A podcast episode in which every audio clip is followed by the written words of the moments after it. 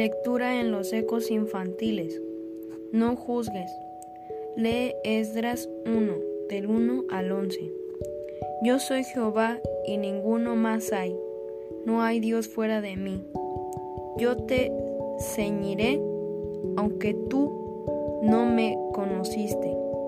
Isaías 45, 5. Ciro era un rey que tenía como esclavos a los israelitas, pero Dios lo usó no solo para liberarlos, sino para que volvieran a edificar el templo que había sido destruido.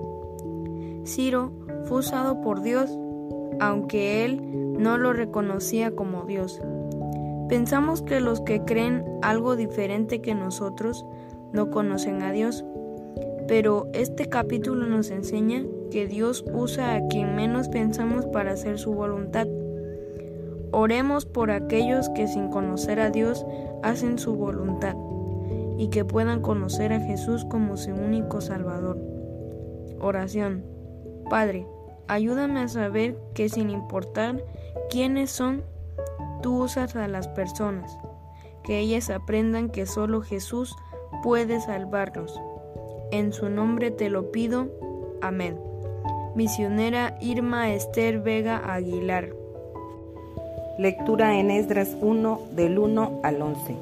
En el primer año de Ciro, rey de Persia, para que se cumpliese la palabra de Jehová por boca de Jeremías, despertó Jehová el espíritu de Ciro, rey de Persia, el cual hizo pregonar la palabra y también por escrito por todo su reino, diciendo, Así ha dicho Ciro, rey de Persia, Jehová, el Dios de los cielos, me ha dado todos los reinos de la tierra y me ha mandado que le edifique casa en Jerusalén, que está en Judá.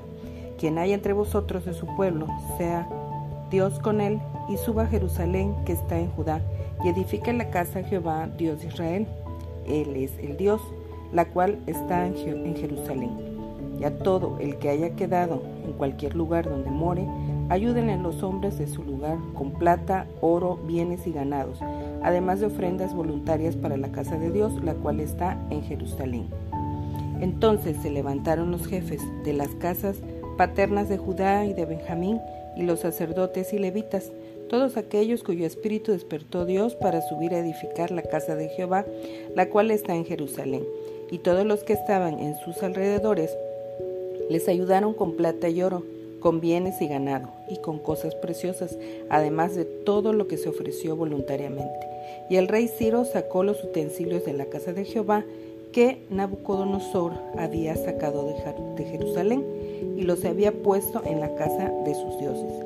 Los sacó, pues, Ciro, rey de Persia, por mano de Mitrídates, tesorero, el cual los dio por cuenta a Sesbazar, príncipe de Judá.